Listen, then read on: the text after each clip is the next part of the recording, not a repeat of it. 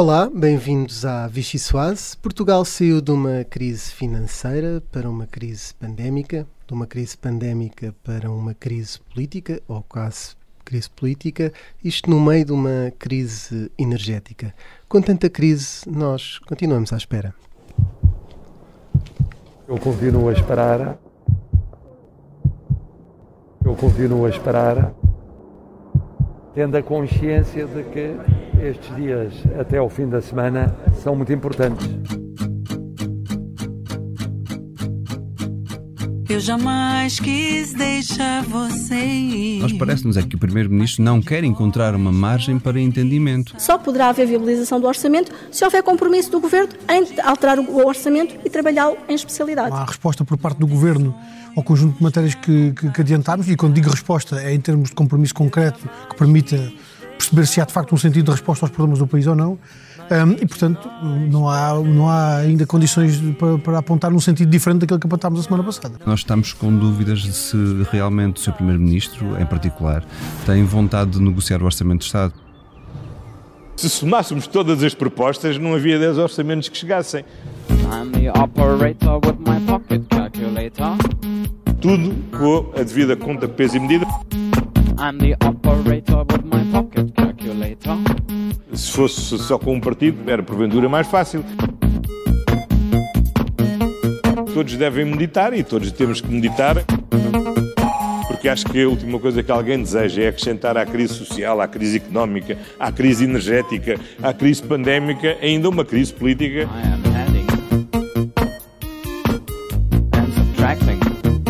E como diz a canção do Jorge Palma, enquanto há caminho para andar, vamos continuar a caminhar.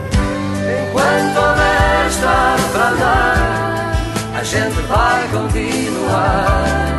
Enquanto houver estrada para andar. E enquanto houver e a gente não vai parar, pois não, João? Eu sou o Rui Pedro Antunes, editor de política do Observador, e comigo tenho o João Alexandre, que, como sempre, foi o autor deste som magnífico, editor da rádio, e, e também tenho as jornalistas Rita Tavares e Inês André Figueiredo.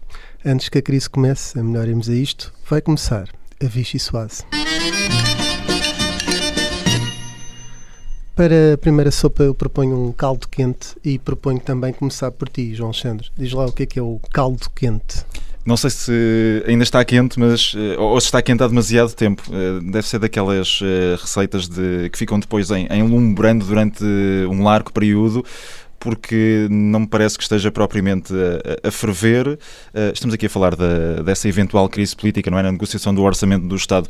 Tem sido uh, muito engraçado de, de acompanhar, uh, tem sido também, de certa forma, extenuante para quem quer manter aqui alguma racionalidade, como vai pedindo o Primeiro-Ministro António Costa, tendo em conta aquilo que se vai dizendo dia após dia. Todos os dias temos o Presidente da República a, a falar sobre o orçamento do Estado, o Bloco de Esquerda, o PAN, o Partido Socialista, os Verdes eh, António Costa, eh, mas na verdade, tudo espremido, eh, parece que nos últimos 10 dias pouco mudou. Nós ontem conseguimos assistir a essa reunião do Conselho de Ministros, à conferência de imprensa que se seguiu, em que foram aprovadas cerca de 70 medidas que têm que ver com, com alterações, com propostas de alteração por parte do Governo da legislação laboral, que tinham sido negociadas na concertação social com uh, as, as, confederações patronais e, e, com os representantes sindicais, uh, todos eles insatisfeitos. Portanto, uh, se isto era aqui uma, uma tentativa do, do Primeiro-Ministro António Costa de mostrar também que havia aqui alguma abertura, até porque há estas negociações em paralelo das alterações às leis do trabalho e, e do orçamento do Estado, se há estas alterações em, em paralelo.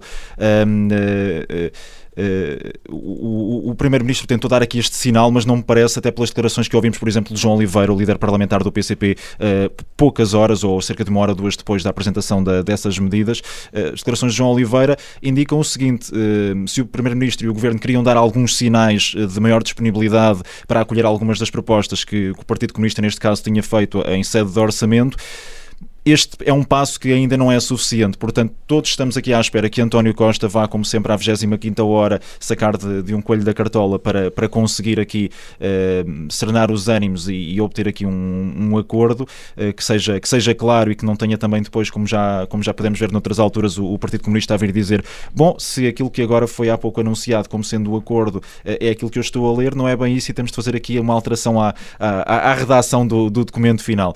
Portanto, e tendo em conta também as declarações do, do líder parlamentar do Bloco de Esquerda esta semana, que diz que que de alguma forma António Costa não quer sequer negociar, que aquilo que António Costa tem dito, até com, com essas palavras uh, uh, um pouco mais de tentativa de aproximação ao Bloco, tendo em conta aquilo que era uh, esse, esse fosso que, que, foi criado quando o Primeiro-Ministro disse que o Bloco de Esquerda tinha sido um partido desertor também de, das, das, das, negociações e, da, e das tais posições conjuntas que, que, já havia desde, desde 2015.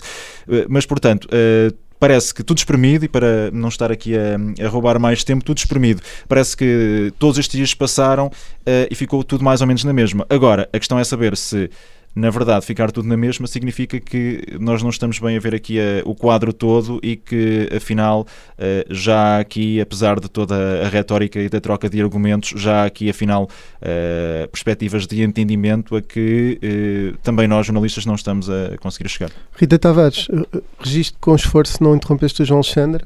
Uh, Mas estava, como... estava doida. Caldo quente para ti também é crise política e, e, já agora. Como João... não? Como ser outra coisa nesta altura? Eu, eu, eu sou um bocadinho mais pessimista e irritante. Uh, vou fazer esse papel do que o João Alexandre, que ainda referiu aí a possibilidade de António Costa tirar um coelho da cartola. Eu acho que nesta altura a margem já é curtíssima. Um, e, e, nesta altura do campeonato, tudo o que Costa uh, faz parece que já irrita bastante uh, a esquerda. Ou, uh, já nem é, nem é só o ser insuficiente, é, é, é, é irritante. E um, o Bloco de Esquerda não tem dado nenhuma mostra de, de, de, estar, de poder vir a estar dentro, não é? Desde que disse que votaria contra. Um, tem, tem, dito, tem feito sempre, tem sublinhado sempre que os avanços nas negociações que o governo vai. Aliás, os avanços é, é uma expressão que o governo tem uh, usado, mas uh, o Bloco de Esquerda a dizer sempre que são insuficientes e que, não, e que nem sequer os classifica de avanços. O PCP uh, eh, tem encurtado cada dia mais, cada vez que João Oliveira fala, uh, encurta um bocadinho mais a margem de, de, de, negociação e a margem de recuo, aliás, relativamente ao chumbo do Orçamento do Estado. O PCP, uh, aliás, tinha posto a fasquia deste orçamento altíssima, porque pôs sempre, calcionou sempre a execução do orçamento anterior, portanto, o que significaria, e já falámos aqui sobre isto, que ao viabilizar este orçamento do Estado, estaria também a viabilizar de alguma maneira a execução do anterior, Uh, e, e, isso nunca aconteceu. O PCP ficou sempre com essa liberdade a cada orçamento de poder dizer mal da execução do anterior. E desta vez tinha posto, de facto, a fasquia muito elevada. Um, o que, faz, o que já fazia antever que podia ser muito difícil o PCP negociar este orçamento. Mas, entretanto, esticou a, a corda de tal forma que agora eu acho que já seria muito difícil perceber outro voto que não o voto contra o orçamento, que João Oliveira também já explicou que ia acontecer é logo na generalidade, nem sequer à especialidade. E depois, da parte do PS, o, o sinal de perigo máximo uh, dado, acho eu que foi as declarações, declarações que não foram declarações, foi um post de Facebook do Carlos César, uh, o presidente do Partido Socialista, ontem, uh, que, que, há muitos socialistas que, que o veem como um sinal claro de que isto está à beira do fim porque hum, é, é soltaram o presidente para ir às canelas da esquerda, que é uma coisa que até agora tinha havido essa contenção, não atacar os parceiros, até António Costa uh, tinha feito sempre aquele discurso da humildade e não vou andar com o dedo espetado e o dedo refilão, enfim, tinha feito aí toda uma uma tinha montado uma, uma série de argumentos para não que, que, mostravam claramente que o PS não queria hostilizar a esquerda nesta altura, mas isso uh, quer dizer, a partir do momento em que Carlos César falou, acho que ficou uh, na rua também. Uh, portanto, eu acho que que isto já, já, já há muito pouco a fazer, até porque, mesmo vamos imaginar que este orçamento agora era viabilizado. Marcelo Rebelo de Sousa tem falado muito na questão da crise política e como isso não é bom e vamos chamar uma crise à crise e António Costa também, vamos para eleições antecipadas. Se este orçamento passar, ficou claro que é o último, acho eu, não é? uh, ficou claro que é muito difícil voltar a, a, ter estes partidos todos sentados à mesma mesa depois do que se passou nestas semanas. Uh, eh, um, ehm, a, a, crise política, a instabilidade já está criada, já existe. Uh, e, e, e, e, o governo, se aprovasse este orçamento, estava a prazo, completamente a prazo. Quer dizer, chegaria até ao próximo orçamento, tenho imensas dúvidas. Uh, Inês, André Figueiredo, o teu caldo também é com uh, o caldo quente e também estás tão pessimista como a Rita, achas que o, o orçamento vai ser chumbado na próxima semana? Para já eu acho que todos gostamos de uma sopinha bem quente, por isso esse também é o meu caldo. Eu acho Se que... bem que eleições em janeiro não é muito quente. É verdade. É uma chatice. janeiro É um bocadinho Campanha à chuva. Exato. Mas eh, depois de ouvir eh, aqui o João e a Rita, eu diria que parece que já se passou pela fase da ameaça, pelas negociações, pelos alegados avanços e recuos. Agora hum, eh, parece que se entrou numa fase de tentar preparar já a próxima fase, ou seja, a consagração desta ainda possível crise política, como ontem eh, escrevia a Mariana Lima Cunha. O PS ou seja, considera que deve ser feito tudo para que se alcance o objetivo final e que é preciso até transmitir esta, esta mensagem aos portugueses de que foi feito tudo e que a culpa em caso de chumbo é dos outros partidos, neste caso do Bloco de Esquerda e do PCP. Mas estes partidos também querem uma tábua de salvação e vão agarrar-se exatamente à mensagem de que o PS foi, que o PS não facilitou e de que a culpa eh, é de quem tem a faca e o queijo na mão. A juntar ainda isto tudo, e já que estamos aqui a falar também de um caldo quente eh, e num possível cenário de eleições, como a Rita dizia aqui, parece que está cada vez mais próximo, se não for agora, há de ser para o ano, veremos. O PS tem ainda de ter eh, cuidado com o PSD que saiu reforçado, não é, nestas eleições autárquicas, que entre vários hum, avanços recuperou a maior Câmara do país, como sabemos, e que pode sair ainda mais reforçado nesta batalha interna, creio que, que já lá vamos. Mas enquanto não há respostas a isto tudo, acho que aguardamos para perceber se estas ameaças de crise política estão mesmo em cima da mesa como, hum, como já dissemos aqui, ou se ainda há um caminho de regresso que neste momento não parece muito, muito óbvio, nada óbvio. Um fim de semana animado é o que se prevê e agora Inês eh, fazia exatamente o caminho inverso que fizemos e perguntava-te qual é que é a sopa de creme de cenoura com laranja. Isto existe, eu, eu vou sempre ao Google antes para, para, garantir que a sopa existe. Essa sopa uh, cheira-me às eleições internas do PSD, que, que referi há pouco. Uh, parece que Rangel está agora mais confortável sentado à mesa e a comer uh, um creme de cenoura com laranja, já que existe no Google, mas isso deve-se ao próprio, que fez um trabalho árduo, principalmente durante o, o verão, uh, e agora aparentemente pode estar mais descansado. Obviamente que nada está decidido, que ainda falta muito tempo, mas até olhar para a contagem de votos que tu, Rui e o Miguel uh, assinavam uh, no Observador. Paulo Rangel segue na frente no Porto, em Lisboa e em Braga. Um, conta isto que contar, mas nada está fechado. O atual líder do, do PSD vai apresentar a candidatura no Porto, na sua cidade, e nunca esteve propriamente em cima da mesa não se recandidatar depois dos resultados conseguidos nas eleições. A verdade é que uh, nem sempre os apoios das distritais dão vitórias neste tipo de eleições. E hoje, curiosamente, foi noticiado que hum, as eleições diretas uh, e outras de distritais dentro do PSD aceleraram aí o pagamento de cotas no partido e hum, creio que Rui Rio um, acredita que esse será um dos seus grandes trunfos, esse voto livre, e vai investir na procura desse voto descomprometido entre os militantes do PSD para se tentar manter na liderança do partido. Vamos ver como vai ser. Muitos militantes são livres de, de entrar nas Toyotas AS e, e, também, e nas também. carrinhas todas dos caciques. É um, Rita, é um convite, quer vir dar uma volta, vai acabar naquela urna. Eles são livres de entrar nas carrinhas Credo. e depois são livres de votar. Vai entrar naquela urna é uma coisa de voto. Rita Tavares, o teu creme de cenoura, como é que vês esta, se for para o PSD também, como é que vês esta, esta luta no PSD? Com a laranja à lis nem me atrevo a, a, dizer que não seja para o PSD, as eleições internas do PSD. E é uma cenoura um, com laranja, portanto é dose extra de vitamina C. É mesmo para laranja, que é o, com abóbora. é o candidato mais, mais vitaminado. Dá para meter um bocadinho de abóbora também. É, pronto, só para ainda carregar mais na tinta. Bom, mas... Hum, é, é, um dado que, neste xadrez que se está a montar aqui agora nas últimas semanas, que é, que é enfim, que nos anima, as pessoas que seguem estas, uh, enfim, estas estratégias políticas uh, é, um, é um dado muito relevante e, e, que pode ser muito e que é muito importante em todo, em todo este contexto. Um, e, e, e, que o PSD também vai pesar com toda a certeza sobretudo se a crise rebentar como, como há, há de esclarecer-se esta situação a tempo de, de, das diretas e depois logo se verá se terá que ser antecipado Congresso e tudo mais. Mas no caso de, de, dos dois candidatos aqui que estão uh, em jogo, um, vai ser pesado com certeza dentro do partido também a importância que terão Uh, eu quase que misturo esta sopa, também está quentíssima. Porque, porque quer dizer, se for, se for Rui Rio, a, a, a, a diferença que tem, se calhar, para António Costa é, é mais tenue do que Paulo Rangel.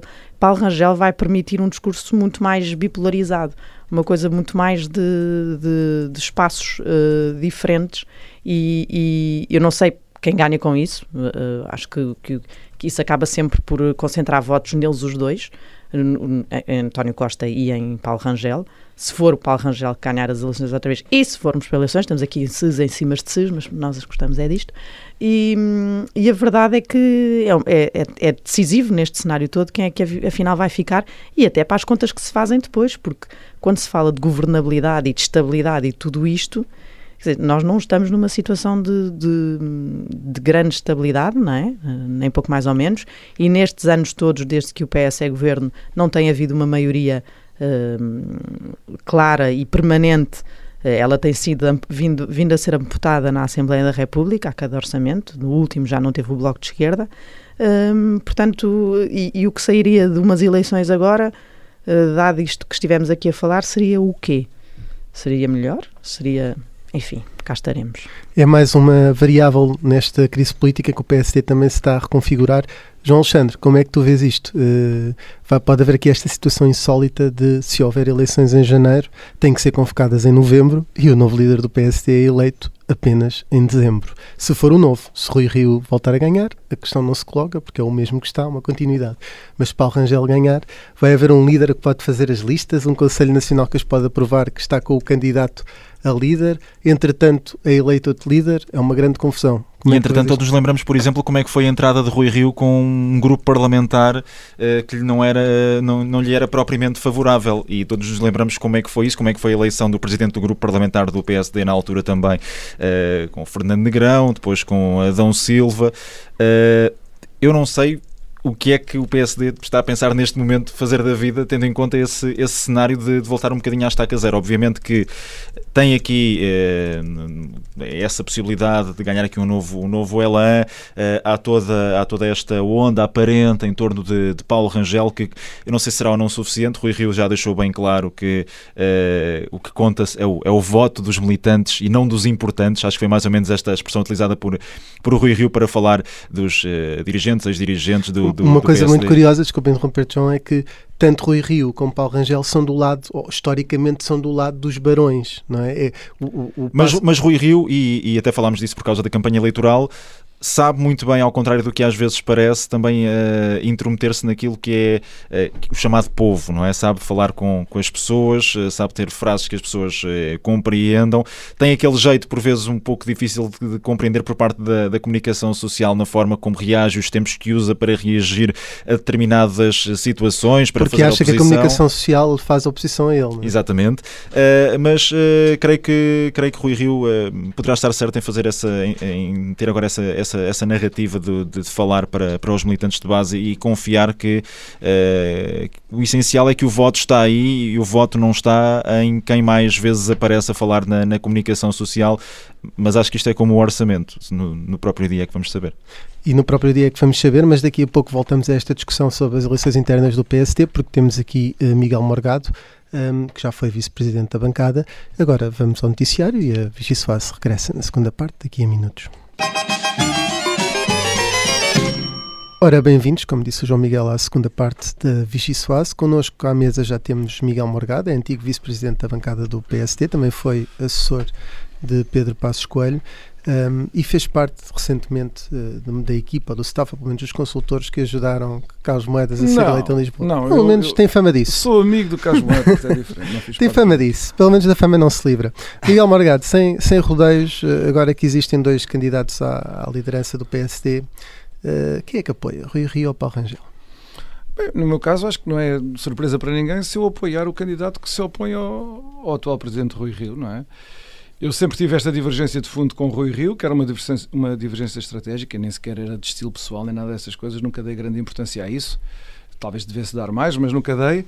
E por isso eu sempre me comprometi com o próprio Rui Rio, e ele sabe isto, que eu nunca o iria criticar. Disse isto publicamente em órgãos internos do partido, que eu nunca o iria criticar por um mau momento televisivo, por um deslize mediático, por aquele tipo de coisas que às vezes fazem os cabeçalhos dos jornais. A minha divergência era de fundo, era estratégica, e eu disse a Rui Rio, numa reunião do grupo parlamentar, na altura à porta fechada, evidentemente, em fevereiro, primeira que ele teve com os deputados quando foi eleito presidente do partido, em, quando tinha tomado posse no Congresso de fevereiro de 2018, ele foi falar com os deputados. Houve essa primeira reunião, uma reunião que estavam dezenas de pessoas, não sei, 100 pessoas talvez. Um, e eu disse na altura o que é que achava da, da opção estratégica dele e que tinha triunfado nas, nas eleições internas do partido.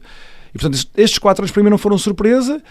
Eu achei que devia dar seis meses de benefício da dúvida à presença de Rui Rio. Portanto, eu falei pela primeira vez publicamente em divergência, em colisão frontal. Mas só está de graça um bocadinho julho, curto, seis meses. Eh, julho de 2018. Bem, é que ele fez tanta coisa em, em, naqueles seis meses a confirmar, a corroborar as minhas suspeitas e as minhas acusações iniciais, que já não havia hipótese. Então, em julho, eu falei pela primeira vez. Uh... Mas apoia Rangel por oposição a Rui E eu apoio Paulo Rangel por uma razão muito simples, porque ele disse ao que vinha a propor uma estratégia de posicionamento político que é a inversa de Rui Rio. Quer dizer, Rui Rio quis fazer do PSD uma espécie de partido suplente do Partido Socialista. Quando o Partido Socialista sussurrar, ou porque não tem apoio à esquerda, ou porque não sei o quê, está lá o PSD. Eh, para fazer um acordos com o Partido Socialista, para gerar blocos centrais formais ou informais. Uh, essa, essa, essa corrente, se quisermos chamar assim, está presente no PSD desde o início da sua fundação, é verdade, e deu caso a, a grandes rupturas, como a da ASDI, no final dos anos 70 e tudo mais. Rui Rio e as pessoas mais, mais próximas de Rui Rio representam ainda essa subcorrente mas foi sempre uma subcorrente muito minoritária, uh, contra a qual se bateram homens como Sá Carneiro ou Cavaco Silva. Uh, Ganhou duas diretas, não é? E a, e a, vocação, mas a vocação, a vocação, não, mas estou a falar historicamente. E, e, a vocação do PSD para mim foi sempre uh, uma outra, que era qual? A de ser, no seu interior, uma grande agregação das várias sensibilidades, das várias famílias, das várias correntes, políticas em Portugal não socialistas. Miguel Margado, só uma pergunta. Rui Rio andou obcecado. Paulo Rangel só, só já disse que queria só, só agregar. Queria só perguntar-lhe se, e pode incluir isso também nessa okay. resposta que, que, ia dar agora, se há ou não ainda espaço, tendo em conta os dois candidatos oficiais que existem, para uh, uma, uma terceira figura que, que pudesse também uh, agregar aqui, já que falava em correntes, mais, algumas correntes dentro do PSD, ou se neste momento os candidatos que existem já de alguma forma representam tudo aquilo que é o espectro dentro do PSD. Pois, mas era exatamente, isso é uma boa deixa para só para eu concluir o que eu estava a dizer. Uh, Rui Rio foi atrás, enfim, inspirado por algumas pessoas no PSD e outras fora do PSD, que o PSD devia uh, proceder a uma espécie de depuração ideológica, que havia uma pureza social-democrata, que era esta, de ser uma espécie de Partido Socialista 2, uh, eh, e todos os outros ninguém cabia. todas as pessoas estiveram lá desde a sua fundação, os seus descendentes intelectuais, os seus descendentes políticos, ninguém cabia no PSD. Paulo Rangel veio propor o contrário. Vai dizer, eu venho aqui para unir, eu venho aqui para agregar, uh, e para agregar inclusivamente as pessoas que acham que o PSD deve estar mais à esquerda e não tanto à direita. Eu sempre me revi num partido desses. Uh, e sempre achei que o fardo da responsabilidade do líder do PSD não é impor a sua visão particular, um líder que seja mais conservador, um líder que seja mais esquerdista, uh, ao resto do partido, mas pelo contrário, ser ele um federador.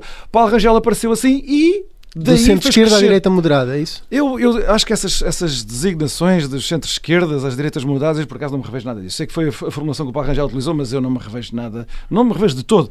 Eu prefiro falar da grande família que uh, não é esquerdista, que não é socialista e que depois, uh, na sua vida cotidiana, reflete uma, uma grande variedade de opiniões, mas que podem ser mobilizadas em torno de quê? A meu ver, em torno de dois grandes eixos. Um eixo do reformismo contra a estagnação socialista, agora alicerçado na geringonça, e dos valores europeus que fazem de Portugal eh, uma, um país integrante da União Europeia, mas, mas com uma ideia de futuro para o seu povo, que é a ideia da autonomia, e não de mergulho e na diluição histórica num espaço europeu onde as nações desaparecem. Isso Luís também... Montenegro também tentou unir uh, o PSD nesses, para depois combater esse, esse espaço com esse espaço não socialista. O que é que Paulo Rangel tem que Luís Montenegro não tinha para conseguir, que julgo na, na altura o apoiou, uh, para conseguir vencer o Rui Rio? Bem, Luís Montenegro disse, pôs-se fora da corrida, não é? Ele próprio tomou essa iniciativa de dizer que não se ia candidatar. Mas já agora esqueci-me de res- de responder há pouco se havia mais espaço para outras candidaturas.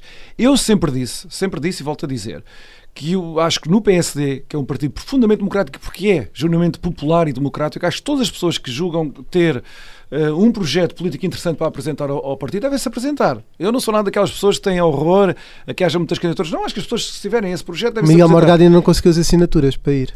Eu não, mas isso foi há dois anos. E agora já não tentou. Não, não, isso para mim esse comboio já passou e não volta. Mas, mas eu só estava só estava a dizer aqui, eu não sou nada contra haver mais candidaturas.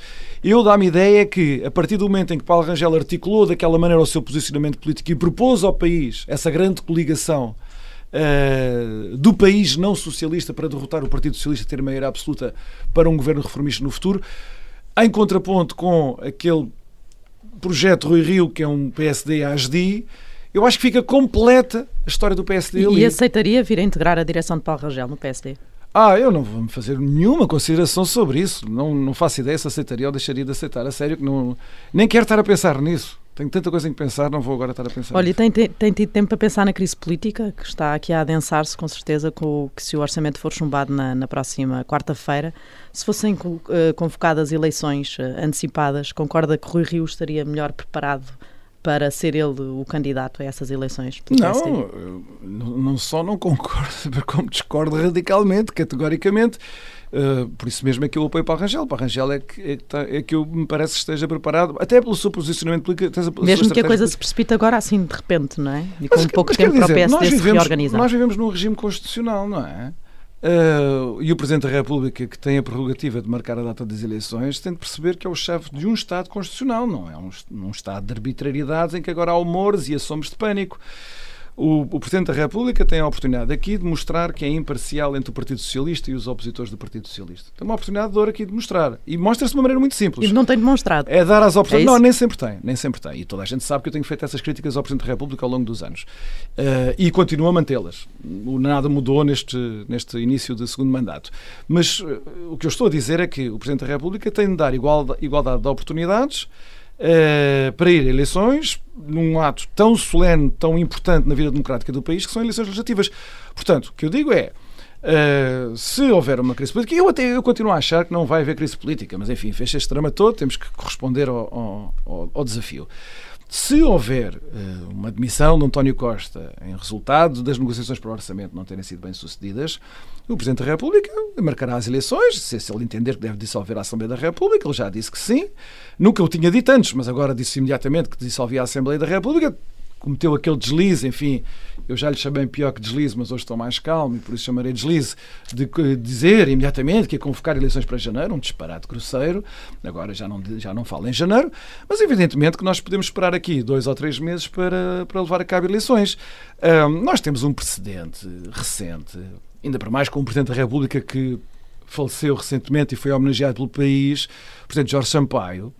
Ahm, em 2001, todos vocês recordam das eleições autárquicas que conduziu à admissão de António Guterres e o Presidente Jorge Sampaio convocou eleições, mas não sem primeiro dar tempo ao Partido Socialista para se reorganizar internamente, para encontrar um novo líder, que na altura foi Ferro Rodrigues, o secretário-geral, eh, que se- Ferro Rodrigues eh, definir as suas equipas, o seu programa e ter o tempo de fazer as listas de deputados do Partido Socialista e apresentar as Se bem que aí foram as eleições antecipadas que, de- que- que precipitaram depois as mudanças no. no- no- aí, aí o calendário foi diferente, a cronologia das coisas é um bocadinho diferente. Não foi, não.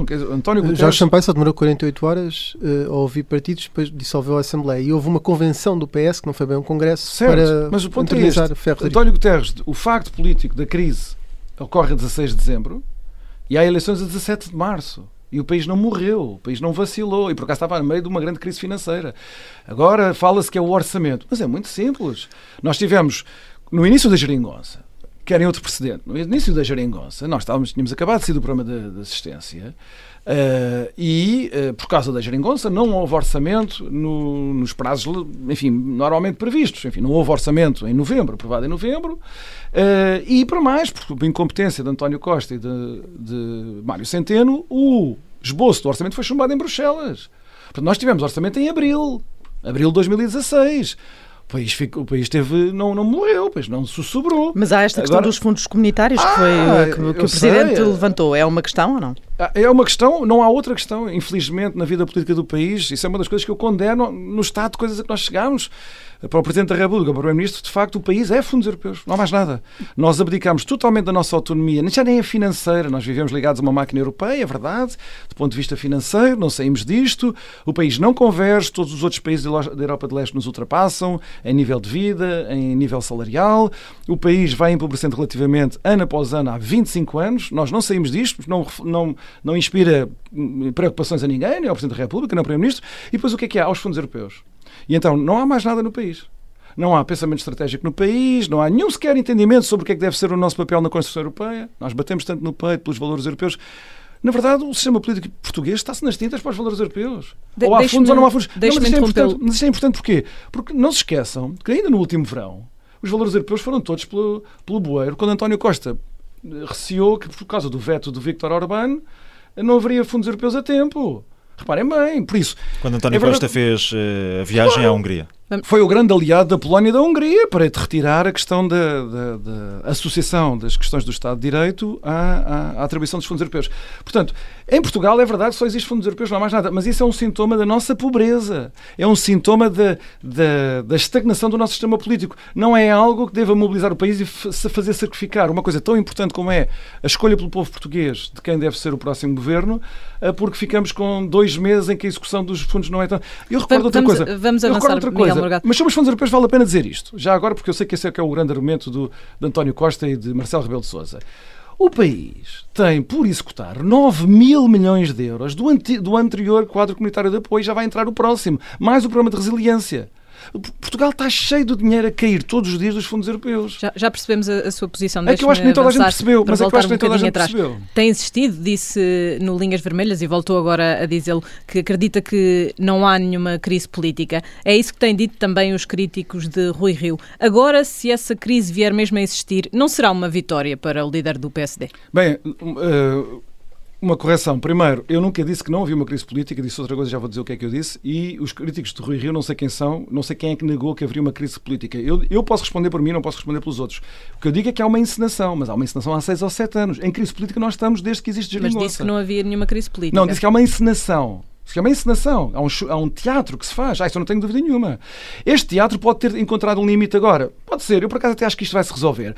Uh, vemos os Conselhos Ministros a, a, a, aprovar coisas à pressa, não é porque eles acham que, que, as negociações estão mortas, não é? Senão não haveria a aprovação destas medidas que são danosas para o país ainda por cima, só para garantir que o Bloco de Esquerda e o Partido Comunista têm uma saída airosa. Agora, o que eu acho que é importante focar aqui é quem é o responsável por nós vivermos ano após ano estas permanentes encenações. Uh, é António Costa. António Costa quis, uh, na altura, em 2015, fechar o país junto com a esquerda radical, com o Bloco de Esquerda e o Partido Comunista. Quis convertê-los em partidos moderados, atribuindo o radicalismo político ao PSD e ao CDS. Isto não são. Não Mas são... a pergunta é se esta crise política a acontecer não será uma vitória para Rui, Rui Rio. Mas porquê? Porque Pelo Rui menos Rio... como analista político. Não, Rui Rio, reparem, Rui Rio perdeu o Conselho Nacional. Na altura, quando foi ao Conselho Nacional, ele não estava a falar em crise política, ele queria definir os calendários dele tal como ele os entendia, por acaso até era para antecipar o calendário eleitoral. Depois, quando tem essa enorme derrota no Conselho Nacional, que ele não estava à espera, e é uma enorme derrota, porque o Conselho Nacional ele estava a jogar em casa, ele agarrou-se como a última tábua de salvação a esta questão da crise política. Agora, as coisas resolvem-se muito simplesmente. Então, a ideia é adiar eleições sine dia. Não. Fazem-se as eleições, como estava previsto. O Presidente da República convocará eleições, enfim, para março, para fevereiro. E o calendário do PSD cumpre-se naturalmente, ganha aquele que recolher mais uh, votos dos militantes, vamos ver se é Rui Rio, vamos ver se é Paulo Rangel, e eles formarão as suas equipas e irão uh, a votos e irão apresentar os seus argumentos junto do povo português. Mas há uma coisa que é preciso dizer: não há nada a esperar de Rui Rio. Rui Rio já, está, já é presidente do PSD há quatro anos, fez todas as eleições. Todas as, ciclo, todas as eleições do ciclo constitucional uh, português, o Rio Rio já as fez. Foi eleições legislativas há dois anos. Nós sabemos o que é que é o Rio. Vai haver alguma mudança? Não. Ora, para mim, isso é estagnação do PSD. Uh, e eu acho que nós precisamos, o país e o PSD precisam de uma mudança. E essa mudança, neste caso, é interpretada, é protagonizada pela candidatura de Paulo Rangel. E a partir daí, É óbvio que a minha a resposta direta à minha pergunta é quem está, em quem está mais bem preparado para ir a eleições e para ser Primeiro-Ministro de Portugal é, é Paulo Rangel, não é Rui Rio. Uma dessas eleições foram as autárquicas que ocorreram agora e que Uhum. hum, ah, levaram Carlos Moedas à Câmara de Lisboa. É amigo de Carlos Moedas Sou. e disse aquela vitória é de Carlos Moedas, não é partilhável nem sequer com as pessoas que estavam à volta de Ah, Rui isso Rio. eu disse, isso eu disse. Afinal, no que é que o presidente do partido falhou na candidatura de Carlos Moedas? Bem, como deve imaginar, eu não estou, não me sinto em liberdade para hum, revelar aqui na Rádio Observador tudo o que se passou durante a- aqueles meses até à, à data das eleições. Mas posso dizer o seguinte: posso dizer uma coisa que todos vocês sabem aqui neste estúdio. Eh, os partidos eh, à direita, ou se não quiserem chamar à direita, os partidos da área do PSD que concorreram também em Lisboa, fizeram campanha explicitamente para aliciar o eleitorado do PSD dizer isto. Se votarem no Carlos Moedas e Moedas tiver uma boa votação, Rui Rio permanece no PSD. Logo, não votem. Ora, um partido só pode dizer isto, mais do que um partido até, só pode dizer isto se achar que de facto o eleitorado do PSD é sensível a este argumento. Quer dizer que uma coisa é Carlos Moedas, outra coisa é Rui Rio. Eu acho que posso dizer, sem grande risco de errar, nem de ser ofensivo para ninguém, que Moedas ganhou apesar de Rui Rio, e tendo em conta que Rui Rio é o responsável político, é o responsável objetivo para todos os efeitos da grande fragmentação partidária que houve na nossa área política desde 2018 até hoje, a formação do Chega, a formação da Iniciativa Liberal, já existia, mas o seu reforço da Aliança, etc., eu posso dizer que eh, se calhar Moedas teria tido um melhor resultado se a liderança do PSD fosse outra. Mas se é como está a dizer, e se não houve apoio do líder do PSD, Carlos Moedas, eh, como referiu, porque é que o atual presidente da Câmara de Lisboa vai ficar neutro nestas eleições? É uma cordialidade? Acho que é uma cordialidade. Alguns presidentes da Câmara do PSD no passado têm, acham que devem seguir este dever de imparcialidade entre um presidente incumbente. Eu acho que Carlos Acha Moedas... que no íntimo Carlos Moedas apoia Paulo Rangel? Ah, eu agora não. o que é que eu sei sobre a É intimidade? amigo, é amigo. É verdade, mas sobre a intimidade do Carlos Moedas responde ele, não respondo eu. eu, o, que eu o que eu posso dizer é que existe esta, este protocolo entre muita gente no PSD que acha que quando as eleições são entre um presidente em funções que enfrentam um opositor, como é o caso agora, não foi o caso em 2018, Santana Lopes versus Rui Rio, nenhum deles era presidente, aí sim, nessas circunstâncias, Carlos Moedas apoiaria um deles. Aqui neste caso, acho que Carlos Moedas, como muitos outros no meu partido, devem, sentem um dever de neutralidade externo, precisamente por terem sido candidatos e vencedores, ou alguns também derrotados, quando Rui Rio era presidente. E, portanto, ele, para todos os efeitos, ainda vai ser presidente até ao próximo Congresso, até o próximo presidente tomar posse.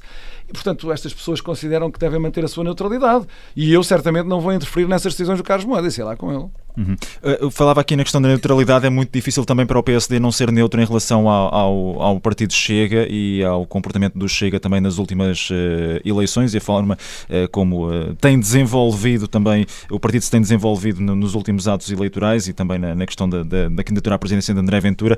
Como é que olha também para a forma como Paulo Rangel já de alguma forma excluiu o, o Chega de, de acordos de, de, governo? Já que falava há pouco da, da Federação da Direita, da questão da, da direita olhada como um todo e não falar aqui do, do centro-esquerda até à direita moderada, etc. Como é que inclui aqui o Chega também nisto que pode ser uma, uma nova liderança de Paulo Rangel? Bem, Paulo Rangel terá mais oportunidades para falar sobre isso, certamente. Eu posso Mas a opinião a minha do Miguel, opinião, Miguel Morgado A minha opinião uh, sempre foi a mesma. Eu acho que o PSD deve candidatar-se com um programa próprio de alternativa ao Partido Socialista, isto é, com um programa para governar, de acordo com a sua vocação reformista e, portanto, por oposição a esta gestão do poder e de esmagamento da sociedade civil que o PS leva a cabo com a geringonça. Isso quer dizer o quê? Quer dizer que nós temos um programa, uns princípios, uns valores. Quem se quiser juntar a estes valores, Uh, o PSD tem que estar aberto a essas, essas pessoas, essas, uh, esses portugueses que são iguais aos outros.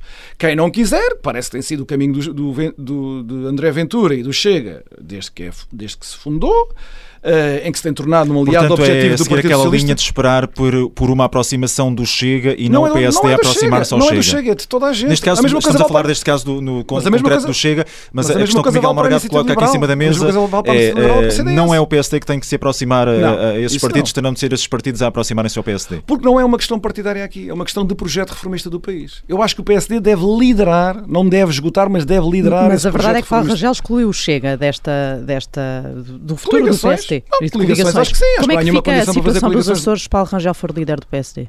Mas não há uma coligação com o Chega nos Açores. Não. Há um acordo. Há um acordo parlamentar, porque era a única maneira de viabilizar um governo Exato. nos Açores. Como Então houve- vale tudo, vale isso.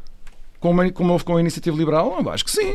Um acordo Liberal- parlamentar é uma coisa que, que é possível fazer, que, Eu, que eu não faço ideia, eu não faço ideia do que é que vai acontecer no futuro. A única coisa que o PSD pode decidir nesta fase é, é- é se há uma coligação pré-eleitoral para disputar eleições Mas também terá Socialista. dizer aos eleitores eh, com quem Miguel é que irá governar, mesmo se não sem- tiver- Como António Costa disse no verão, antes da a geringonça, que disse zero sobre a geringonça. Exato, não que sei o PSD criticou. Devia ter criticado mais, a, meu ver. O que eu digo é, sobre coligações pré-eleitorais, está completamente fora de causa. Uh, André Ventura e o Chega têm-se comportado, e agora no pós-autárquicas isso confirma-se, mais como aliás do Partido Socialista. Aliás, o, o Chega tem dado. É um, Miguel Morgado, é temos muito mesmo que avançar. Uh, temos para o Partido aqui, Socialista. uh, com o... Agora para o PSD não, o que é importante é o PSD agora reconstruir-se e afirmar os seus próprios valores, os seus próprios já- princípios. O Chega não é uma consideração. Já conseguimos perceber Vale mais ou menos o que, qual é a posição perante o Chega. Vamos avançar aqui para o segmento que chamamos carne ou peixe, em que tem que escolher eh, uma de duas opções para não ficar com fome. Vamos a isso. Miguel Morgado preferia ser primeiro-ministro de um governo de Paulo Rangel ou de um governo, o primeiro-ministro aliás, eh, preferia ser ministro num governo em que tivesse como primeiro-ministro Paulo Rangel ou Pedro Passos Coelho? Eu não quero ser ministro. Não quero mesmo ser ministro. Nem de um governo de Pedro Passos Coelho, nem de Paulo Rangel. Dá um, Gostaria- dá um bom título. Não, ministro não. É uma coisa que retira-me uma autonomia moral, Se intelectual, um dia for vamos aqui aos arquivos. Exato. Quem é Não, que- não, mas podem ir à vontade. Podem ir à vontade. Vamos avançar só nisto. Quem convidava para uma conferência do Movimento 5.7? André Ventura ou Pedro Nuno Santos? Enfim, acho que nenhum dos dois tem grande coisa a dizer ao, ao espírito e aos valores do, do, do 5.7. Acho que nenhum dos dois. Ah, era bom que os dois eh, pudessem ser interlocutores construtivos daquele projeto, mas não parece que nenhum dos dois queira ser. Nem carne nem Agora, peixe, agora eu posso vos dizer o seguinte: eu tenho um, uma, um, um, um daimon que me diz uma voz que me diz que talvez Pedro Nuno Santos até se ficasse satisfeito com eh, a criação no país de uma alternativa à direita que não fosse uma, uma, uma espécie de antecâmara do Bloco Central. E preferia ser vice-presidente do Rui Rio no PSD ou vice-primeiro-ministro de António Costa? Não percebi a pergunta? Se preferia ser vice-presidente de Rio no PSD ou vice-primeiro-ministro de António Costa? Bem, mas nem um nem outro, como é evidente. Vocês são Não, não, as se escolhas se isto fosse fácil. Ah, as escolhas impossíveis, não, não, mas isso eu recusaria, quer dizer, nunca aceitaria nem uma coisa nem outra. Ficaria com fome, como vocês dizem. Miguel Margado, temos de avançar nas presidenciais, nas próximas 2026. Votaria mais facilmente em Marcos Mendes ou em Paulo Portas? Esta vai ter que responder. Em Marcos Mendes ou, ou- ou Paulo Portas? Eh, Segunda volta, só sobram os dois. dependeria de quem era o adversário. Não, sobram os dois na segunda volta. Marcos ah, Mendes ou um ou outro? Dois, Sim. dois, eh, Direita, sim. dois direita?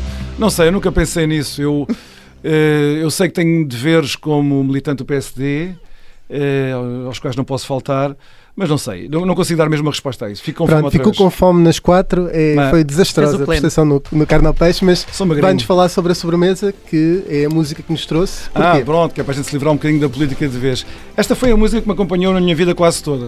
Ouvi pela primeira vez quando tinha 13 anos e eh, não só me apaixonei por ela logo quando a ouvi pela primeira vez em cassete, que é uma coisa que agora a malta já não sabe, mas porque tem uma combinação que sempre eu gostei muito em tudo. Ela é nihilista, como era a música New Wave toda dos anos 80, mas com um toque lá dentro de, de platonismo. Pá. Isso é uma coisa, uma combinação que para mim é, é melhor que um chocolate. Uma cassete, para quem nasceu depois dos anos 90, é algo parecido com. É exótico. Dá para ir buscar músicas ao Spotify. Não é? Arqueologia. Arqueologia. Uh, a música chama-se True Fate, uh, um, a verdadeira fé seria assim de York. Fé verdadeira. Fé verdadeira, exatamente. E portanto um, é assim que fechamos uh, Vichy Soase, que regressa como sempre na próxima semana. Com um grande som.